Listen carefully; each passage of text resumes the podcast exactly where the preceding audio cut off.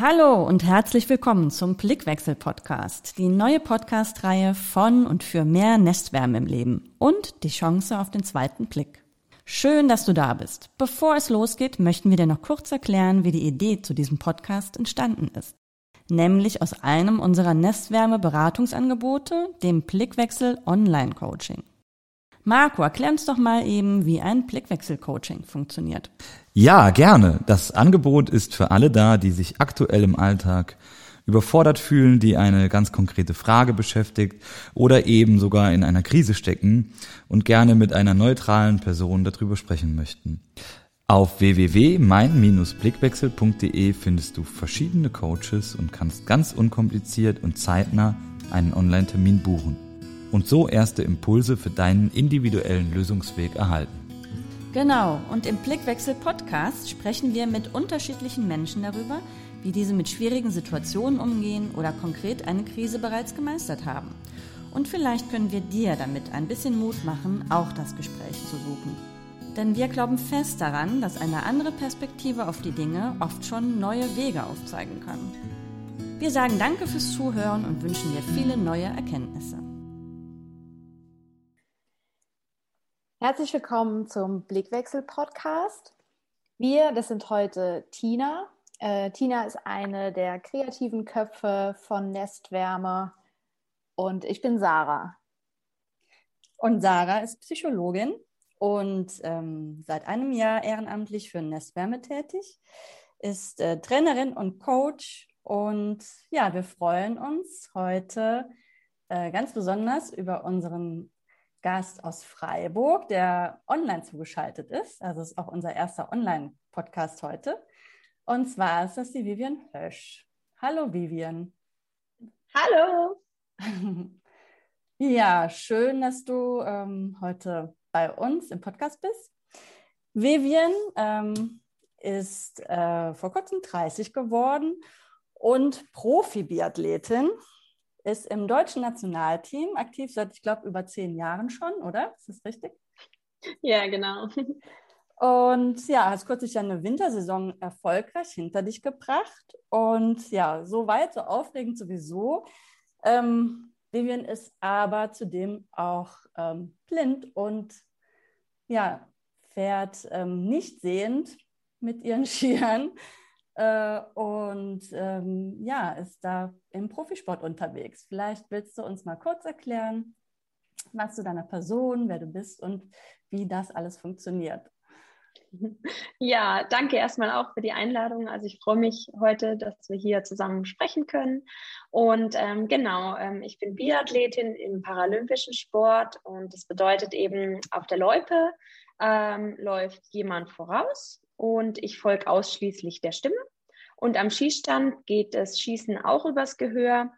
Das ist so ein bisschen wie die Rückwärts-Einparkhilfe beim Autofahren, weil der Ton in der Höhe variiert. Also äh, gut, äh, bei der Parkhilfe nicht in der Höhe, aber da wird er auch schneller, umso näher man irgendwie einem Hindernis kommt.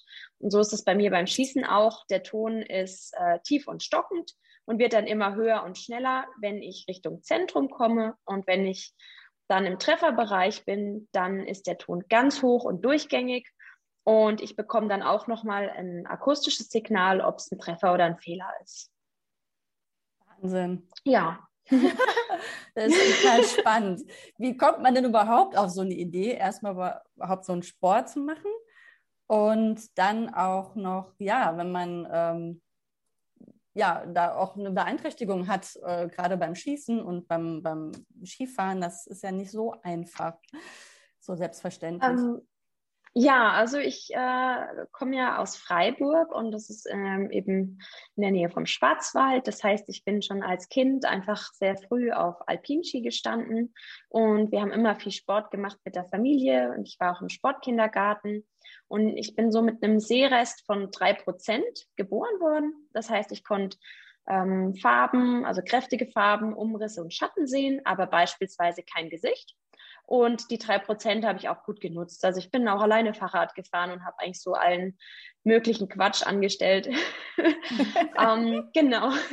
Also das heißt, ich, ich konnte dann Alpinski fahren und ähm, habe immer sehr gern und sehr viel Sport gemacht. Ähm, und ja, ähm, ich bin seit dem neunten Lebensjahr ganz blind und war dann so ein bisschen auf der Suche nach meinem Sport. Ich bin dann jahrelang geschwommen und bin tatsächlich durch einen Zufall zum Biathlon gekommen. Also vor 20 Jahren hätte ich, glaube ich, noch nicht mal selber sagen können, was Biathlon überhaupt ist. ähm, ja, 2006 äh, bin ich dann zufällig eben zum Biathlon gekommen, weil es keine Möglichkeit für alpinen Rennsport gab. Und dann hatte uns der Leiter vom Olympiastützpunkt Freiburg angeschrieben, so von wegen, ah, hier gibt es aber Biathlon und ich sollte es mal ausprobieren. Und ähm, dann bin ich ziemlich schnell in die Leistungsschiene reingerutscht, ähm, ja, weil mir das Schießen auch total viel Spaß gemacht hat.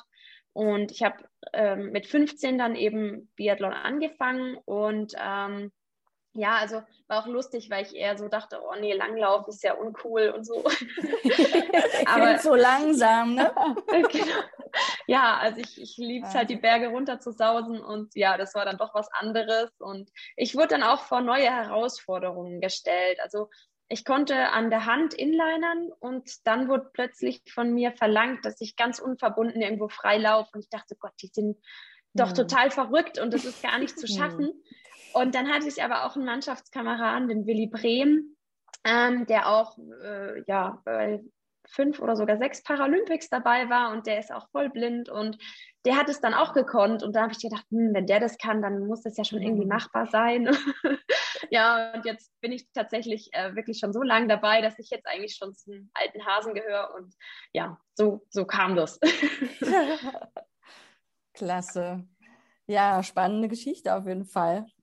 Also so ähm, auch für die, die Unsportlichen unter uns sowieso schon eine Wahnsinnsherausforderung. Äh, und dann in dem Fall, aber bei dir hört sich das alles so leicht und einfach an. Ähm, ich finde ja wirklich ganz faszinierend, dass du auch Alpin-Ski fährst. Äh, das ist wirklich schwer vorstellbar. Aber da fährt jemand vor dir her oder wie funktioniert das?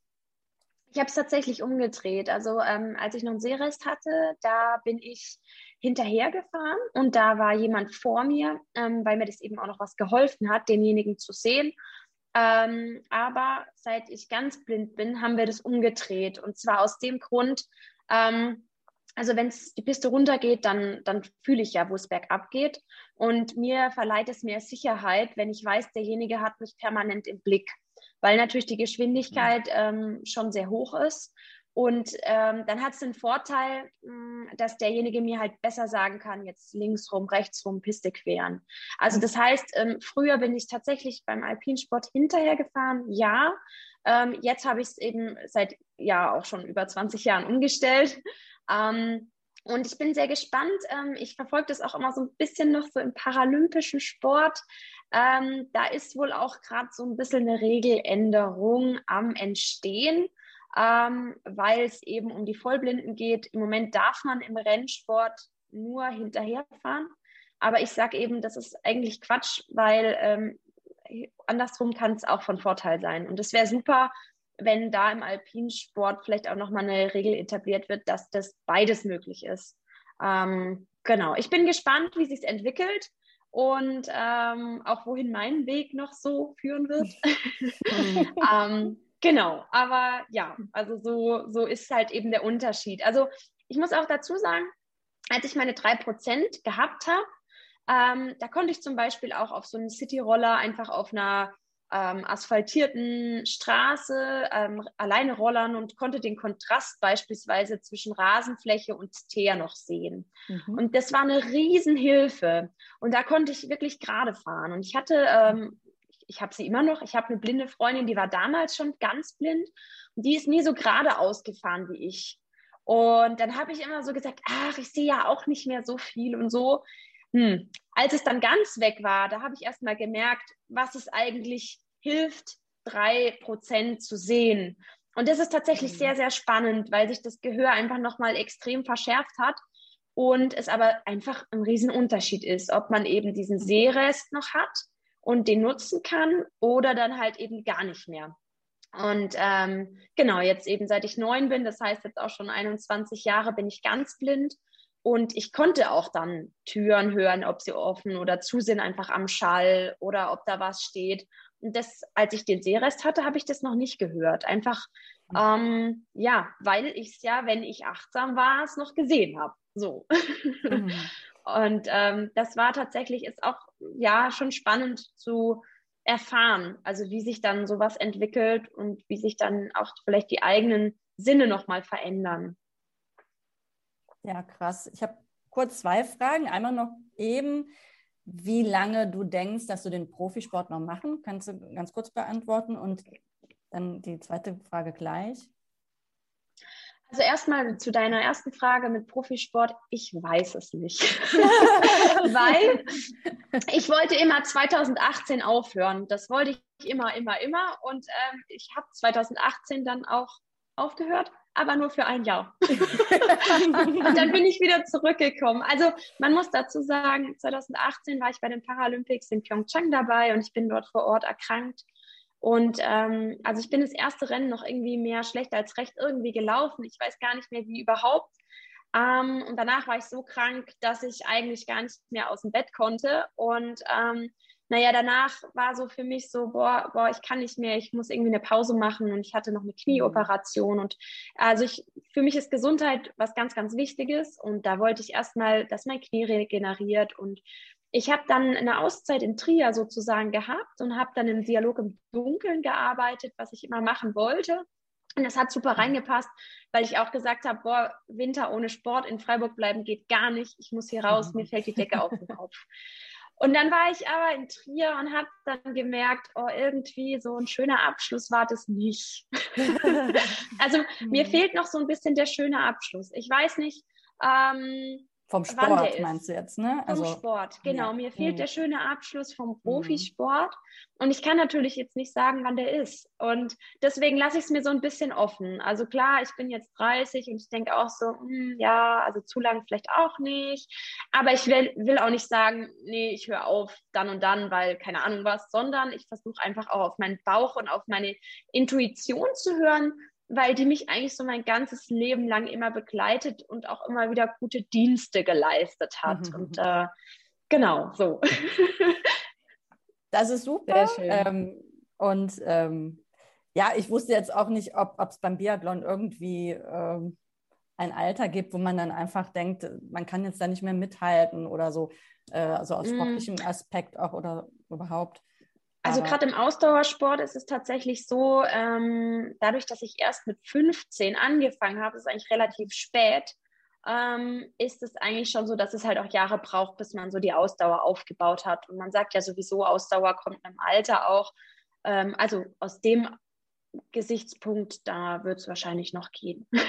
Aber es ist natürlich auch anstrengend und es ist nicht immer alles nur schön. Mhm. Also es gibt schon auch Phasen, wo man sich wirklich durchkämpfen muss. Und wie gesagt, also ich habe ja auch nicht grundlos nach 18 aufgehört. Ähm, aber irgendwie hat mein Herz gesagt, ach, du bist doch eine Kämpferin und jetzt mhm. kommt nochmal und ja, aber ähm, von dem her mal schauen. Also manchmal, es ist ja auch immer so im Leben, dass wenn sich ein Kapitel schließt, dass sich auch wieder ein neues öffnet. Mhm. Und wann sich jetzt das Kapitel Biathlon schließt, ähm, das lasse ich einfach auf mich zukommen.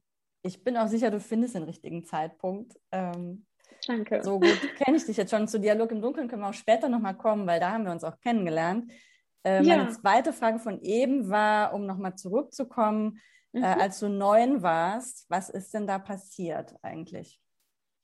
Also damals habe ich das ehrlich gesagt gar nicht so wahrgenommen. Also ähm, ich glaube, es ist einfach auch viel drumherum gewesen und vor allem war das so, ähm, jede, ähm, jeder Verlauf ist anders. Also bei mir war das nicht von heute auf morgen, zack, drei Prozent weg, ganz blind, ähm, sondern es war so, dass ich ähm, ganz, ganz schleichend immer so ein bisschen was verloren habe und dann einfach feststellte so, oh, vor zwei Jahren habe ich das noch gesehen. Hm, okay, jetzt geht es nicht mehr. Also ich habe mich aber da, also liegt natürlich vielleicht auch am Alter oder ich weiß es nicht. Also ich habe mich damals auch tatsächlich damit gar nicht auseinandergesetzt, sondern es ging halt nicht mehr und ich habe eine andere Lösung gefunden. So. Ähm, ich ertappe mich manchmal noch dabei, wenn ich in Gegenden bin, die ich noch von früher bildlich kenne, dass ich dann versuche zu gucken. Also ich wirklich den Kopf mhm. drehe und denke, ah, wo bin ich denn jetzt, wenn ich mich verfranst habe? Und dann feststelle, oh, ups, das geht ja nicht mehr. Oh Mann, wie blöd. so, also passiert. Ähm, richtig auseinandergesetzt mhm. habe ich mich damit nicht. Und ich glaube tatsächlich bei Dialog im Dunkeln ist da schon auch noch mal viel passiert. Also ähm, da war wirklich so eine Zeit, wo ich gemerkt habe, Body habe ich wirklich mal einfach für mich auch genutzt und mich mit dem Thema auch noch mal anders auseinandergesetzt und ähm, vielleicht auch tatsächlich sich auch einzugestehen, dass eben manche Dinge entweder langsamer oder auch anders funktionieren als bei Sehenden. Und ähm, ich habe sehr viele sehende Freunde und mein Umfeld ist sehend. Und natürlich habe ich auch ähm, Freundinnen, die blind sind, aber das ist schon eher vereinzelt und wir sind auch verstreut. Und ähm, ja, also man kann sich zwar dann schon auch austauschen, aber letztendlich wachse ich oder bin ich ja trotzdem in einer Welt aufgewachsen oder lebe in einer Welt, die eher für Sehende ausgerichtet mhm. ist, weil das einfach die Mehrheit ist. Und genau, also so ein bisschen bin ich jetzt auch abgeschweift, aber ich glaube, das beantwortet deine Frage. Ja, absolut. Super. Ähm, genau, Sarah, ich will dir auch mal einen Vortritt lassen. Genau. Ähm, ja, ich weiß nicht, wollen wir jetzt schon auf Dialog im Dunkeln eingehen oder wäre das was für später? Ich finde, ähm, ja, du könntest mal erklären, was es da, wo, worum es genau geht bei Dialog im Dunkeln, weil vermutlich nicht jeder unserer Hörer und Hörerinnen ähm, das kennt. Vivian. Also ähm, ich würde noch einen kleinen Schritt zurückgehen, wenn das in Ordnung ist. Na klar. Ähm, ich habe mit 16 tatsächlich das allererste Mal in einer Dunkelbar gearbeitet. Das war einfach so im äh, Rahmen von, äh, es war in Heidelberg in der Nacht der Wissenschaften. Und da haben wir ähm, einfach einen Raum dunkel gemacht und im Dunkeln Getränke verkauft. Und äh, mit 16 war das für mich wirklich eine sehr prägende Erfahrung ähm, weil es mir total Spaß gemacht hat, ähm, im Dunkeln Expertin sein zu dürfen und anderen tatsächlich so ein bisschen meine Welt zu zeigen. Und ähm, das hat mich immer so im Hinterkopf ein bisschen verfolgt. Und dann kam eben äh, 2018, bin ich dann auch wieder durch einen Zufall ähm, mhm. auf Dialog im Dunkeln gestoßen, dass das äh, in der Pauluskirche in Trier ähm, für eine Zeit lang stattfinden soll. Und ähm, dann habe ich mich beworben, weil ich gesagt habe, Mensch, toll, also Trier mit dem Zug machbar, zwar weit, aber einmal umsteigen, okay. Und halb so groß wie Freiburg, auch in Ordnung. Die Wege werde ich schon irgendwie lernen, aber es wird mir total Spaß machen, so im Dunkeln zu arbeiten. Und Dialog im Dunkeln ist eben eine Ausstellung in völliger Dunkelheit. Und da haben Sehende die Möglichkeit, mit einem Blindenstock ähm, einen quasi geschützten Raum zu betreten. Und da ist es dann so, dass es ähm, zum Beispiel drei Räumlichkeiten gibt, die sind unterschiedlich gestaltet. Und das äh, Ganze endet auch in der Dunkelbar. Und dann gibt es eben Elemente, ähm, wo dann im Dunkeln ein Park simuliert wird, zum Beispiel verschiedene Untergründe oder auch eine Stadt. Da kommen dann auch äh, Geräuschkulissen dazu. Und in der Dunkelbar, ähm, ja, konnte man dann auch noch mal ein bisschen das Gespräch suchen und das waren immer Kleingruppen und ich war dann quasi Guide im Dunkeln. Und es hat total Spaß gemacht, ähm, weil sonst werde ich ja eigentlich durchs Leben geführt oder habe im Sport auch meinen Begleitläufer auch Guide genannt.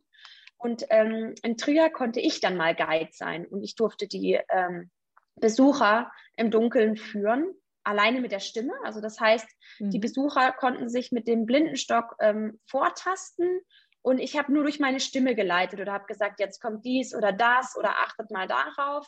Aber es war also wirklich eine, eine Selbsterfahrung und das hat mir riesen Spaß gemacht und einfach auch zu zeigen, wie viele Ressourcen wir eigentlich zur Verfügung haben, gerade wenn das Sehen wegfällt. Hm. Ja, und das ist auf jeden Fall auch eine Erfahrung für die, die da äh, reingehen in die Ausstellung und von dir geführt werden, weil das äh, haben ja die meisten Sehenden so noch nicht erlebt. Und ähm, von daher ein ganz tolles Projekt, was man sehr empfehlen kann. Hm. Also es ist für alle sehr augenöffnend, wenn man das so sagen will, weil ja man, man komplett die Kontrolle abgibt als Normalsehender und sich dann da mal auf die Dunkelheit und auch auf eine Stimme einlassen ähm, muss und ähm, darauf vertraut, dass da alles, dass man gut durchgeführt wird. Und ja, Wahnsinnserfahrung und ähm, für beide Seiten, ähm, würde ich sagen. Genau, das war ja. Ähm, sehr schön, damit dir zusammenzuarbeiten, Vivian. Danke, gleichfalls.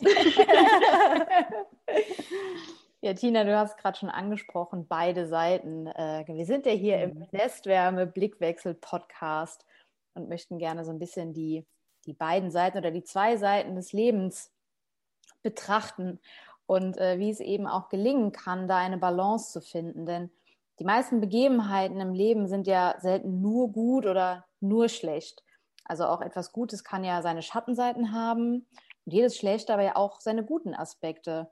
Und äh, genau, daher meine oder unsere Frage an dich, äh, wie stehst du denn dazu? Also würdest du sagen, dass deine Blindheit vielleicht sogar auch was Gutes hat? Und wenn ja, was?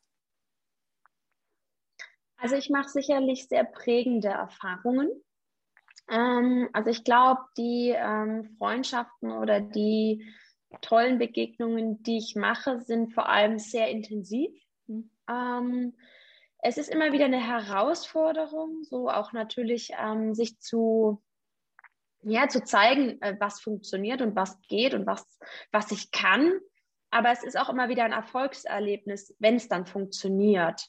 Also das heißt, ich habe immer wieder auch Personen in meinem Umfeld, die es zu überzeugen gilt oder äh, ja. Aber schön ist es auch, wenn man das dann geschafft hat. Und ähm, von dem her ähm, hast du das wirklich sehr schön gesagt. Die schönen Sachen haben oft Schatten und aber auch die schlechten Seiten auch ihr Gutes. Und ähm, also bei mir ist jetzt auch zum Beispiel so, ich habe jetzt seit drei Monaten einen Blindenführhund. Mhm. Und ähm, für mich ist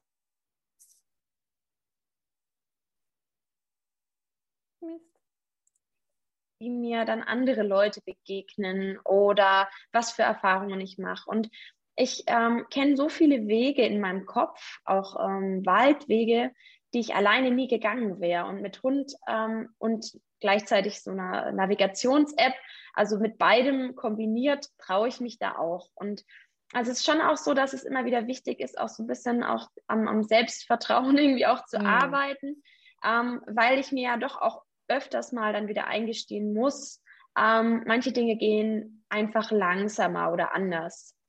Ähm, und ich glaube aber, dass ich ähm, die Erfahrungen, die schön sind, dass die umso schöner sind und umso intensiver und auch, auch die Freundschaften. Und ähm, ja, also so, ja, beides.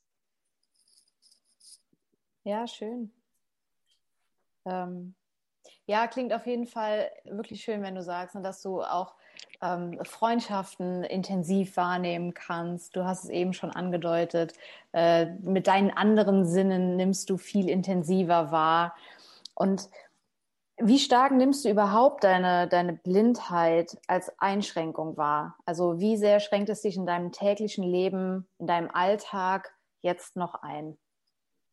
Hm, also ich würde sagen, ähm, wenn es mir gut geht und es irgendwie gerade so alles läuft, dann vergesse ich es sogar oft ähm, wie vorhin erzählt, mit dieser Situation, wenn ich wo bin, wo ich mich eigentlich auskenne und dann habe ich mich verfranst und will mich umschauen und denke, oh shit, verdammt, ich kann es ja gar nicht.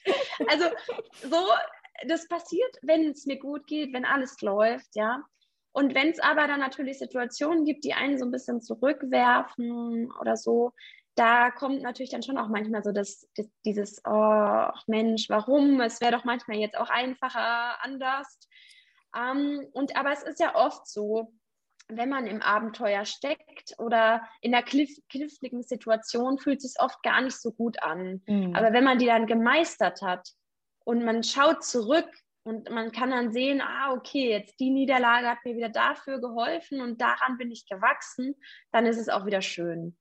Ähm, also es kommt, glaube ich, auch immer so auf die, die Phase an, in der man sich gerade befindet. Und ähm, ja, also es sind dann halt auch so Sachen wie jetzt, ähm, ist jetzt vielleicht für jemand sehen, ist total lustig. Oder also meine, meine Freundin, die hatte früher auch einen Hund. Und äh, also eine sehr, sehr gute Freundin von mir. Und ähm, die hat sich auch riesig gefreut, als ich erzählt habe, so, ich habe jetzt meinen Blinden für Hund und hat mir dann von ihrer Mama erzählt und so. Und ähm, da war es dann so, dass ich dann irgendwie, also als ganz Blinde bin ich ähm, quasi nicht verpflichtet, die Häuflein einzusammeln. ähm, ich darf es liegen lassen. Und jetzt ist es aber so, dass ich halt in einer Wohngegend wohne, wo sehr viele Hunde sind und wo ich selber auch gar nicht so viele Möglichkeiten habe oder halt auch meinen Hund vielleicht mal öfters an dieselbe Stelle machen lassen möchte. Aber gleichzeitig müsste ich ja dann aufpassen, dass ich nicht reintrete. So. Und mein Ziel war es immer, mein Ziel war es immer, diese Häuflein einsammeln zu können. Und jetzt kann ich das. Und ich bin da irgendwie total stolz gewesen. Und sie, sie musste so lachen und hat so gesagt, das gibt es doch gar nicht, dass man sich darüber so freuen kann. Aber es sind halt so Tricks und wenn das dann halt einfach funktioniert, es macht so so leicht, weil dann mhm. kannst du eigentlich jeden beliebigen Grünstreifen nehmen, egal wo der ist und du hast auch einfach äh, die Möglichkeit, zack, aufsammeln, weg und fertig. Und das ist irgendwie so, ja, also mein Schwank aus dem Leben. der ist super. Ja, ich finde es auch gerade total. Äh, da muss ich, glaube ich, beim nächsten Mal dran denken. Ja. Wenn ich äh, ja, ein Häufchen sehe vom Gassi geht. ja, man muss sich auch über die kleinen Dinge freuen können. Ne? Also, was jetzt vielleicht genau. andere irgendwie, die darüber hinwegsehen oder gehen. Und ähm, für dich hat es eine andere Bedeutung. Total schön. Genau ja, für mich ist halt wieder mehr Freiheit und ich kann halt sagen, auch, ich kann ihn da jetzt mit gutem Gewissen hinmachen lassen und später ist es trotzdem weg. Mhm. ah, für alle gut. Ja, genau. Sehr gut. Ja, ja Vivian, du hast ja eben äh, auch schon angesprochen, dass gerade die, die schweren Phasen, ähm, ja, wenn man die dann gemeistert hat und zurückblickt oder sich daran erinnert, ähm, ja, dass man dann ja auch sich entwickeln kann, ähm, auch daran wachsen kann. Gab es denn in deinem Leben eine besonders prägende Phase? Gab es mal mh, hm, vielleicht sogar eine Krise, in der du gesteckt hast? Ähm, oder ja, eine Phase, äh, in der es richtig schwer war und du es aber wieder rausgeschafft hast? Ja, ich würde sagen, immer wieder. also ich glaube, es gab in meinem Leben schon schöne Hochs und auch tiefe Tiefs, mhm. definitiv. Ähm, wichtig ist, glaube ich, auch ähm, immer wieder selber an sich zu arbeiten und ähm, ja, auch vor allem positive Gedanken zu pflegen. Ähm, mir hilft da einfach Sport und Musik sehr viel. Also ich spiele auch Klavier. Ähm, und ähm, ich finde es auch ganz, ganz wichtig, ähm, ein, ein, gutes Umfeld zu haben. Also sozusagen entweder sich ein, ein, ein, gutes Netzwerk aufzubauen oder Freunde oder einfach zuverlässige Bekannte, mit denen man auch reden kann. Und da ist einem auch wichtig, dass man nicht nur über die schönen Sachen reden kann, sondern auch über die schlechten Sachen oder auch über die Dinge, die gerade nicht funktionieren.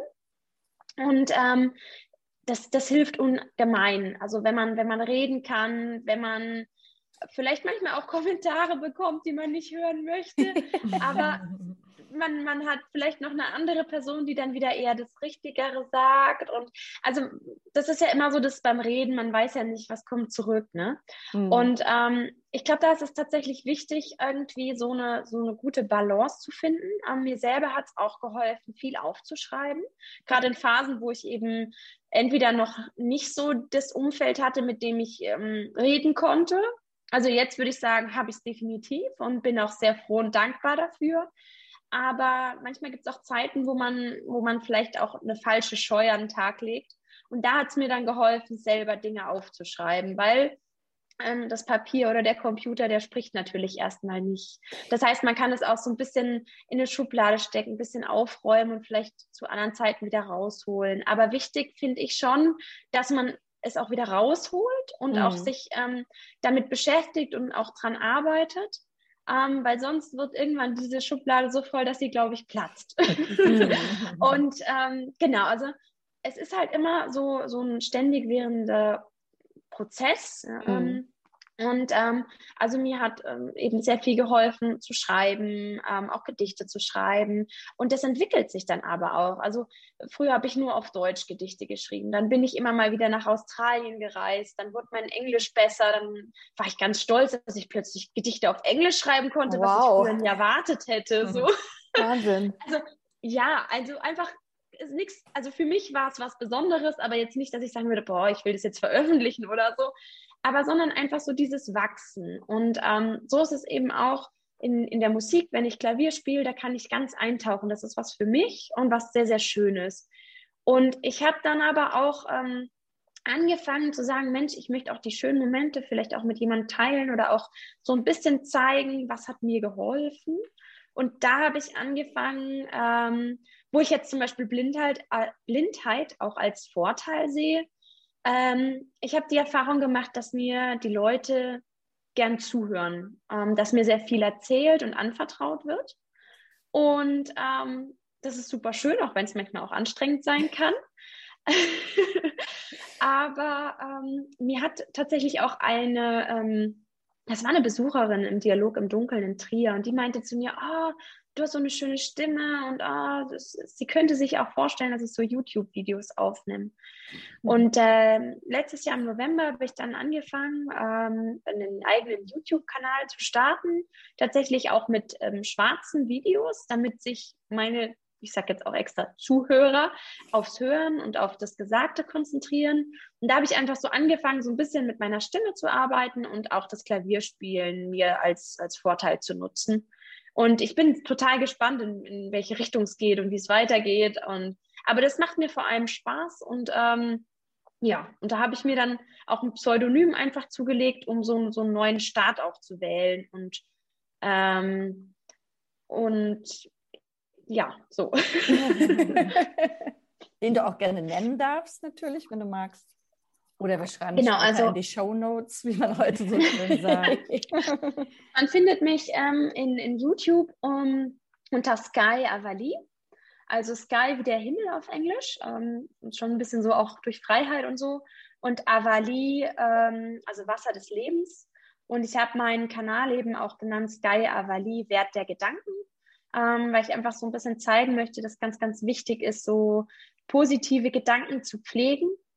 Und ähm, jeder hat ja so seine Muster. Mhm. Und ähm, ich finde es total interessant, weil ähm, wenn es gute Muster sind, wenn es Muster sind, die uns Energie geben, dann ist es super, die zu verfolgen. Aber jeder hat auch Muster, die einem Energie rauben. Und ähm, da einfach dran zu arbeiten und ähm, so diese positiven Dinge zu pflegen und auch die Gedanken und so, das finde ich einfach super wichtig und schön. Und deswegen ähm, Sky Avali, Wert der Gedanken. Und ähm, ja, also ich habe auch das Pseudonym gewählt, weil ich gesagt habe, klar, ich heiße Vivian Hirsch, aber der Name kann sich ja auch ändern. Und der hat sich auch schon mal geändert. Und dann wollte ich irgendwie etwas haben, was sich was sich nicht ändert, was so beständig ist. Und ähm, Sky hat tatsächlich ähm, ist näher, also hat was mit meinem früheren Nachnamen zu tun und gleichzeitig diese Bedeutung von Himmel. Das fand ich irgendwie super schön, so mit Freiheit verbunden. Und Avali heißt Wasser des Lebens, also so die, die Energiequelle, der, der Lebensfluss. Und so bin ich ein bisschen drauf gekommen, ja. Ja, klingt super. Mhm. Also sehr schöne Herleitung auch. Danke. Du hast ja auch noch ein anderes Projekt äh, ausgedacht. Ähm, das heißt Voll ins Schwarze. Vielleicht willst du dazu auch noch ein bisschen was erzählen. Ja, sehr gerne. Ähm, richtig. Äh, Voll ins Schwarze ist zusammen ähm, entstanden mit Muriel. Ähm, von der habe ich vorhin erzählt, die früher eben auch einen Hund hatte. und ähm, wir zwei sind uns ähm, auf eine schöne Art und Weise begegnet. Ähm, sie hat mir nämlich geholfen, umzusteigen von der Straßenbahn in den Bus. Und ähm, dann haben wir festgestellt, Mensch, äh, wir, wir konnten irgendwie so gut quatschen und wir haben die gleichen Ansichten und Interessen. Wir sind gleich alt. Und dann haben wir Nummern getauscht und äh, jetzt sind wir auch, ähm, wir kennen uns jetzt über zehn Jahre und äh, wir zwei wollen quasi mit voll ins Schwarze ein Projekt starten, äh, Dunkelheit in, im eigenen Rahmen zu vermitteln. Das heißt, wir wollen auch im, im Dunkeln ähm, Teambuilding anbieten, entweder in einem Raum oder auch zum Beispiel draußen unter dunklen Brillen. Und ähm, einfach äh, zum einen zeigen, dass im Dunkeln alle gleich sind und die Begegnung auf Augenhöhe stattfindet. Ähm, und eben, wie viele Ressourcen wir zur Verfügung haben, wenn der Seschen ausgeschaltet wird. Ähm, und ja, auch so diese ganzen ähm, Dinge verbessern, wie zum Beispiel zuhören und ausreden lassen. Ähm, also ihr kennt es sicherlich so, äh, ja, wenn man dann in einer Gruppe zusammen ist, äh, dann wird vielleicht auch viel durcheinander geredet und im Dunkeln ist es dann oft eher so, dass eben doch äh, sich eher zugehört wird oder ausgeredet. Ähm, und das ist super, super schön und auch die Erfahrung, ähm, alle kommen in die gleiche Situation, es ist für alle dunkel und trotzdem empfindet jeder die Situation anders. Und das heißt dann auch im Nachhinein, im Hellen dann nochmal sich zu besprechen und ähm, auch Erfahrungen auszutauschen. Und das ist so unser Projekt voll ins Schwarze, was wir zusammen eben durchführen wollen. Und ähm, genau, ja, auch, auch eben das, das Schöne ist halt auch, dass ähm, also die Begegnung findet auf Augenhöhe statt und auch das Aussehen spielt keine Rolle. Also mhm. ähm, ich habe zum Beispiel auch erst nach drei, vier Jahren durch äh, einen Kommentar einer gemeinsamen Freundin erfahren, ähm, dass Muriel eher so einen dunkleren Hautton hat und ähm, auch ganz äh, lockige Haare. Und ähm, bis dahin wusste ich das gar nicht und hat für mich auch gar keine Rolle gespielt. Und ab dem Zeitpunkt wurde uns zwei halt so richtig bewusst, dass dieser natürliche Umgang, der für uns zwei so komplett normal ist, halt keine Selbstverständlichkeit ist. Und deswegen ähm, ist es so ein bisschen unsere, ja, unser Wunsch, eben das zu vermitteln, ähm, was eigentlich alles möglich ist und wie schön es eben auch ist, wenn man mal das Visuelle auch ausblendet und genau in diese Richtung dann zu arbeiten. Sehr, sehr schön. Ja. Klingt total gut. Ja, dann hoffen wir Ansatz. oder viel Erfolg ähm, für das Projekt und dass es auch bald ins Leben äh, bringen könnt oder zum Leben erwecken könnt. ja, ich bin sicher, man kann da auch viel äh, auch in andere Situationen übertragen. Ne? Also ähm, vielleicht geht es gar nicht nur um das Sehen und Nichtsehen, sondern auch ähm, ja, um die andere Wertschätzung oder andere Ressourcen nochmal zu entdecken, die man ja auch schon hat, die man vielleicht gar nicht so wahrnimmt oder für selbstverständlich nimmt. Und ähm, da ist bestimmt für jeden ähm, eine neue Erfahrung dabei. Ja, also vor allem haben wir auch schon festgestellt, ähm, dass oft auch so, ähm, also dass die Teilnehmer oft ein Vertrauen auch aufbauen, also sich selbst gegenüber und anderen gegenüber. Also das heißt, es mhm. geht wirklich auch so um wirklich eine neue Erfahrung. Manchmal ist es vielleicht auch eine Grenzerfahrung, wenn man eher mit Dunkelheit eher so ein bisschen als befremdlich empfindet. Und ähm, da einfach wieder einen neuen Impuls setzen und sich mit auseinandersetzen. Ähm, ja, ich glaube, da, da kann man wirklich auf sehr vielen Ebenen von profitieren. Bestimmt. Sehr schön. Ähm, wenn wir jetzt nochmal ein bisschen auf unseren Blickwechsel zurückkommen. Du sagst, du hast ja schon so einige Höhen und Tiefen gehabt im Leben, wie eigentlich ja die meisten von uns auch, und hast da deine ganz eigenen Wege gefunden, mit umzugehen, daran zu wachsen, was, äh, was total vorbildlich ist, weil du wahrscheinlich ja auch ja, mit anderen Herausforderungen noch zu kämpfen hast als andere, die, die ebenso ihre Probleme im Leben haben. Ähm, und wenn, wenn du jetzt zurückblickst, ähm, was du heute alles daraus gezogen hast, was würdest du sagen oder welches Wissen, was du dir angeeignet hast, hätte dir damals besonders geholfen in schwierigen Situationen, als du noch jünger warst?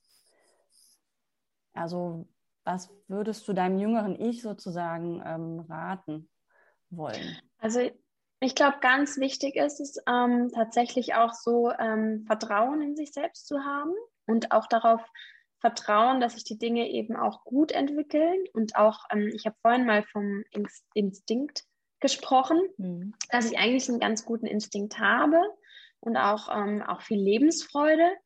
Ähm, aber das kann natürlich schon auch manchmal passieren, ähm, dass das irgendwie entweder verloren geht oder unterdrückt wird aus, aus verschiedenen Gründen. Und ähm, ja, ich glaube, ich hätte, mh, hm, das ist eine gute Frage, was hätte ich mir geraten? Also vielleicht einfach tatsächlich mehr zu reden, wirklich mehr zu reden. Mhm. Ähm, sich auch, auch anderen anzuvertrauen und auch, auch wiederum da zu vertrauen, dass auch jemand sagt, es ist okay, dass du mir das erzählst oder das ist mir vielleicht auch zu viel.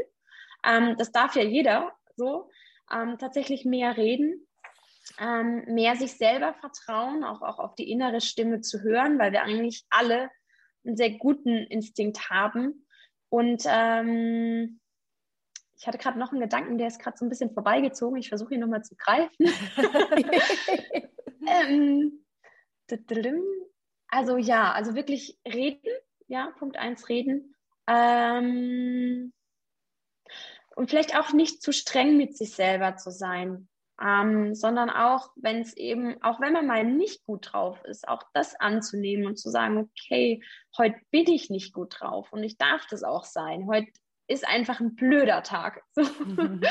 also tatsächlich auch mh, hm, Dinge, die nicht funktionieren oder schlecht funktionieren oder so funktionieren, dass ich gar nicht damit zufrieden bin, die auch anzunehmen und dann sich nicht so komplett dagegen zu wehren und zu sträuben und äh, dagegen anzukämpfen, sondern das mehr anzunehmen. Weil ich glaube, dann ist es viel einfacher, es auch zu akzeptieren und zu verarbeiten.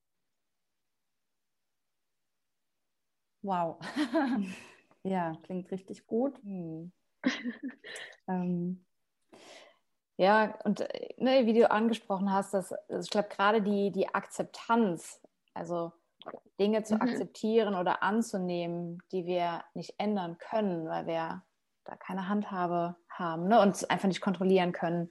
Ich glaube, das ist äh, für jeden von uns auch so eine lebenslange Aufgabe. Und ähm, ja, ich weiß nicht, vielleicht kannst du noch zum Thema Akzeptanz was sagen. Ähm, wie ist dir die Akzeptanz gelungen?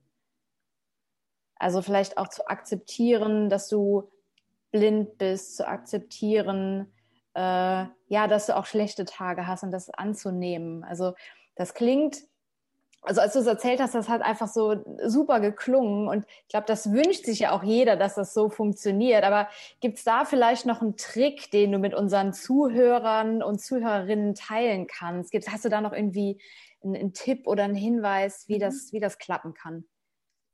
Also ich glaube immer wieder durch Übung. Ähm, immer wieder durch Übung und ich selber muss auch dran üben. Also es ist nicht so, dass ich mhm. sage, boah, es klappt immer, ich kann es immer akzeptieren. Nein, es ist tatsächlich immer wieder Übung, Übung, Übung. Und wie man so schön sagt, Übung macht den Meister, da ist irgendwie total was dran.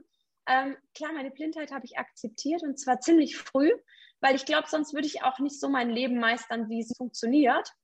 Ähm, aber es gibt andere Bereiche, wo ich es dann doch nicht so akzeptieren kann oder möchte oder wo es mich dann wieder nervt. Also gerade so mit den Gefühlen. Also ähm, es gibt da so ein schönes Gedicht, ähm, das Leben ist ein Gasthaus und die Gefühle gehen ein und aus. Und da kommen eben so alle zu Besuch und es gibt die guten Gefühle und es gibt die schlechten Gefühle. Und wenn man das sich so bildlich vorstellt, dann kann man entweder ein, ein Haus sich vorstellen oder eine Brücke. Und ähm, da sind wir ja auch bei dem, bei dem Thema Resilienz, also Widerstandsfähigkeit. Und ähm, eine Brücke oder ein Haus muss ja auch immer wieder erneuert oder ausgebessert oder saniert oder gepflegt werden. Und, und so ist das eben auch mit der eigenen Persönlichkeit, weil es kann immer mal wieder passieren, dass vielleicht bei einer Brücke ein Stützpfeiler kaputt geht und dann gibt es zwar noch drei, aber dann ist die Brücke doch eher ein bisschen instabil und dann muss man sich diesen einen kaputtgegangenen Pfosten wieder neu erarbeiten. Und wenn man sich das so vorstellt, dann, dann ist das, glaube ich, tatsächlich immer so im Leben, bei jedem. Ähm, manche haben halt mehrere kleine Pfosten und andere haben vielleicht drei große. Und ähm, deswegen ist es so komplett unterschiedlich. Und ich kann auch nicht sagen, ich habe das Patentrezept und ich bin das perfekte Beispiel, mhm. sondern ich glaube, es ist ganz wichtig, einfach daran zu bauen. Und äh, wenn man sich den, eben diese Brücke vorstellt mit diesen verschiedenen Pfeilern, dann muss man manchmal ein bisschen mehr bauen. Manchmal reicht es auch wenn sich dann die Dehnungsfuge ein bisschen ähm, ja, äh, ausspannt oder zusammenzieht. Aber manchmal reicht es eben nicht. Und manchmal passiert was, wo man dann vielleicht auch doch komplett nochmal so fängt also anfängt, sich quasi neu zu strukturieren. Mhm. Und da ist es wieder, da sind wir wieder bei den Mustern. Und wenn man sich dann überlegt, okay, welche Muster tun mir denn gut? Welche Personen, wenn wir es mal auf Personen beziehen, welche Personen tun mir gut? Welche stützen mich? Ähm, welche haben mich bisher total super unterstützt und jetzt hat sich was geändert und vielleicht ist doch die Zeit, mh, hm, darüber auch nochmal nachzudenken, über die Veränderung oder über, ja, also so in die Richtung geht es, glaube ich, dass man wirklich immer wieder dran arbeitet und auch überlegt, was tut mir gut, was kann ich machen, was hilft mir und ähm, da für sich selber persönliche Lösungsstrategien findet. Mhm. Und auch zum Beispiel sich auch Zeit nimmt, um, um Stress zu verarbeiten, weil Stress ist ja was, ähm, was durchaus auch Positives. Mhm. Das ist wie im Krafttraining. Da setzen wir ja auch Reize, damit der Muskel in der Ruhe dann wächst. Und so ist es mit dem Stress auch.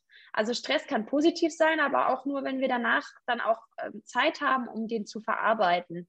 Und das heißt so eben auch sich eigene Zeit nehmen und ähm, also mir hat da auch viel ähm, zum Beispiel Entspannung geholfen oder auch Meditation ähm, und, und, genau und da wirklich eine, eine schöne Balance dann zu finden, dass dann das Bauwerk auch stabil steht. Ja, sehr schöne Metapher, äh, richtig eingängiges Bild. Also, äh, was wir gerade visuell so richtig. Ja, total. Also, äh, ja, sehr, sehr schönes Beispiel. Und ja, wie du richtig sagst, ich glaube, es geht auch ein Stück weit darum, so der eigene Gestalter seines Lebens zu sein oder so der eigene Architekt seines Hauses und da auch immer wieder äh, proaktiv das auch zu gestalten und mitzuwirken und ähm, sich nicht als, als Opfer der Umstände sehen. Ich finde, das hast du gerade sehr schön beschrieben. Vielen Dank dafür. Danke und gerne. Genau, auch von mir.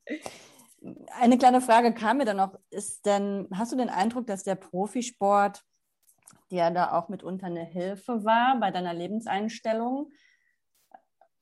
Oder ja, brauchst du schon. die Lebenseinstellung, also, um den Profisport äh, zu, zu bewältigen? Na, weder noch. Also hm. ich sag, ähm, ich sag mal so, natürlich hat mir der Sport immer wieder geholfen, ähm, einfach Grenzerfahrungen zu sammeln und äh, auch damit umzugehen, sowohl mit Erfolg als auch mit Niederlagen. Mhm. Ähm, da hilft mhm. sicherlich. Aber ich bin, glaube ich, die Letzte, die sagt, oh, jeder muss jetzt Profisport machen, um da hinzukommen. Auf gar keinen Fall. Also, ich glaube, ähm, das wäre auch nicht möglich. also das fände ich irgendwie auch total verrückt. Und ich muss ja auch dazu sagen, ich, ich habe ja vor 20 Jahren auch, also ich weiß sogar noch ganz genau, dass ich mal gefragt habe, da war ich noch im Schwimmen, da war ich neun und da habe ich gefragt, was sind denn die Paralympics und ähm, was macht man denn da? Und damals habe ich auch gesagt, nee, das will ich gar nicht. Also komisch, jetzt war ich dort. Aber ähm, ja, also ähm, ich glaube, ähm, tatsächlich mit den Umständen das Beste draus zu machen, sein Leben selber zu gestalten. Das kann jeder. Und es ist egal, ähm, was man macht. Ähm, es ist wichtig, dass man einfach mit den gegebenen Umständen ähm, arbeitet und einfach persönlich für sich seinen Weg findet und, und den dann auch, ähm, auch geht, ja. Und klar hat mir der Profisport geholfen, sicherlich. Ähm, aber ich bin zum Beispiel ja auch extra hingegangen. Ich hätte jetzt auch sagen können, ich mache meinen YouTube-Channel als Vivian Hösch, mhm. weil wenn man mich googelt, dann gibt es ja genug Ergebnisse. Aber ich bin extra hingegangen. Ich wollte davon auch ein bisschen weg und auch sagen, nein, ich, ich mache das jetzt als, als jemand, ähm, der quasi jeder sein könnte. Und darum ging es mir. Also gut, Klar ist dann diese Besonderheit auch, dass meine Videos im Dunkeln sind, aber ähm, ich erzähle es auch nicht im, Vorra äh, also im Voraus. Ähm, ich erzähle es nicht, weil äh, mein Fokus gar nicht so auf diese, diese Blindheit sein soll, mhm. sondern ähm, ich möchte da erstmal die Zuschauer äh, in eine bisschen neutrale Position rücken. Und ich weiß gar nicht, ob ich es irgendwann im Verlauf mal erzählt habe oder noch werde oder wie auch immer. Also klar kann man das auch als Vorteil nutzen und es gab auch, auch ähm, sicherlich eine Zeit lang in meinem Leben, als ich mich auch damit so ein bisschen versteckt habe. Ähm, aber inzwischen sehe ich eben auch die Vorteile davon. Und ähm, aber klar, ich finde find es toll, was ich erreicht habe durch den Sport und wie ich rumgekommen bin. Ähm, aber ähm, ich sage jetzt nicht, das ist jetzt alles im Leben. Also definitiv. so. Vielleicht ist ja der Profisport, Profisport auch eine Metapher für andere Herausforderungen im Leben, dass man einfach sagt, es ist gut, sich von Zeit zu Zeit einer neuen Herausforderung zu stellen, um die zu bewältigen und danach dann ne, einen Erfolg oder eine Niederlage zu erleben, um daraus zu lernen oder auch dieses Glücksgefühl zu bekommen. Also es muss ja kein Profisport sein. Ich glaube, dafür ist ja auch nicht jeder gemacht, das ist selbstredend, aber sich ab und zu mal aus der Komfortzone rauszubewegen, kann ja einen ähnlichen Effekt haben. Genau, das, das hast du schön gesagt. Und was ich auch sehe, ist zum Beispiel sich auf Erfolge stützen.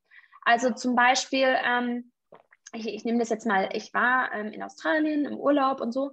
Und da ist es auch so, man hat gute Tage und man hat weniger gute Tage. Und an guten Tagen habe ich mich auch alleine rausgetraut. Und dann war es zum Beispiel so, dass ich mich, was weiß ich, von der Unterkunft raus, ähm, rechts rum um die Ecke und zum Kaffee getraut habe. Und dann habe ich das gefunden und dann war ich super glücklich darüber und habe dort einen Kaffee getrunken und bin dann aber auch wieder heim, weil ich gesagt habe, das war jetzt ein Erfolgserlebnis und das genieße ich jetzt erstmal und es war Abenteuer genug. Und dann gab es einen nächsten Tag, wo ich eigentlich, was weiß ich, zum Supermarkt wollte, der auch nicht viel weiter war, aber eine andere Richtung. Und an dem Tag habe ich dann gemerkt, nee, heute bin ich einfach nicht für Abenteuer gemacht. Also habe ich es gelassen. Mhm. Und der übernächste Tag war dann doch wieder so, dass ich gesagt habe, okay, und heute ist der Supermarkt dran. Und ich glaube, da auch so ein bisschen auf sich selber zu hören. Und ähm, man darf auch mal hinfallen. Es ist halt wichtig, dass man wieder aufsteht mhm. ähm, und sich da auch wieder rauszieht und dann auch sagt, okay, und jetzt ist gut. So. Ähm, ich glaube, das ist vor allem wichtig, sich auch wieder dann auch, auch zu gucken, was habe ich denn schon gemacht, was hat denn funktioniert, was tut mir gut, so in die Richtung. Das finde ich auch ein richtig ja. schönes ähm, Bildnis quasi, was man sich gut vorstellen kann, ähm, um sich zu erinnern, ne? was ist denn heute für ein Tag, was kann ich mir zumuten, was will ich erreichen und was vielleicht heute mal nicht und ist auch okay. Mhm. Ja, klasse. Ja, absolut. Ja, und da geht es ja auch so ein bisschen drum, ähm, sich einfach auch gut zu kennen und, und gut auch auf sich selbst zu achten, äh, was, was in dem Moment möglich ist und was nicht. Und äh, ja, da auch milde mit sich selber zu sein und selbst, Selbstmitgefühl auch zu haben. Ja, weil es halt auch so ist, wenn man mit sich selber dann im Reinen ist und auch geerdet und einfach viel ähm, ja, fester einfach verankert, dann, dann hilft man auch anderen wieder viel besser. Mhm. Und das ist dann einfach auch, auch schön. Mhm. Ja, absolut. Auch ich könnte dir ewig zuhören. äh, ja, ja, du, du ich komme immer von einem ins also, andere. Das, die, die, Dame da beim Dialog, die hatte recht. Ja, absolut. Freut mich auch, dass du da so schöne Impulse draus äh, gewonnen hast und mitgenommen hast. Und ja, es ist wirklich schwer, irgendwie hier einen Schlusspunkt zu finden. Zu ja, aber ich, ich finde auch so alle deine Ausführungen, da, da steckt einfach so viel drin äh, dass sich jeder rausziehen kann. Und da sind einfach so viele Aspekte, die du vereinst und so äh, schön und anschaulich und lebens lebensnah und humorvoll einfach auch rüberbringst. Ja. Ich glaube, da kann sich äh, jeder auch in der einen oder anderen Situation wiederfinden und für sich da einfach auch was rausziehen. Also äh, von daher ja, super spannend. Also. Dankeschön. Du hast mir gerade tatsächlich noch ein Stichwort hingeworfen, was ich eigentlich mir auch vorgenommen hatte, noch anzusprechen, dass der Humor auch ganz wichtig und eine tolle Eigenschaft ist. Also auch wenn ich gerade bei dem mhm. Lob so ein bisschen rot geworden bin, ist ja ganz gut, die Zuschauer sehen es ja nicht. ähm, also Humor ist tatsächlich was super Wichtiges. Ähm, das hilft uns auch in Situationen, die gerade blöd laufen. Also ähm, ich habe da auch wieder ein Bild vor, äh, vor, Augen. Also ich war am Müll wegbringen und dann lag ein gelber Sack quer.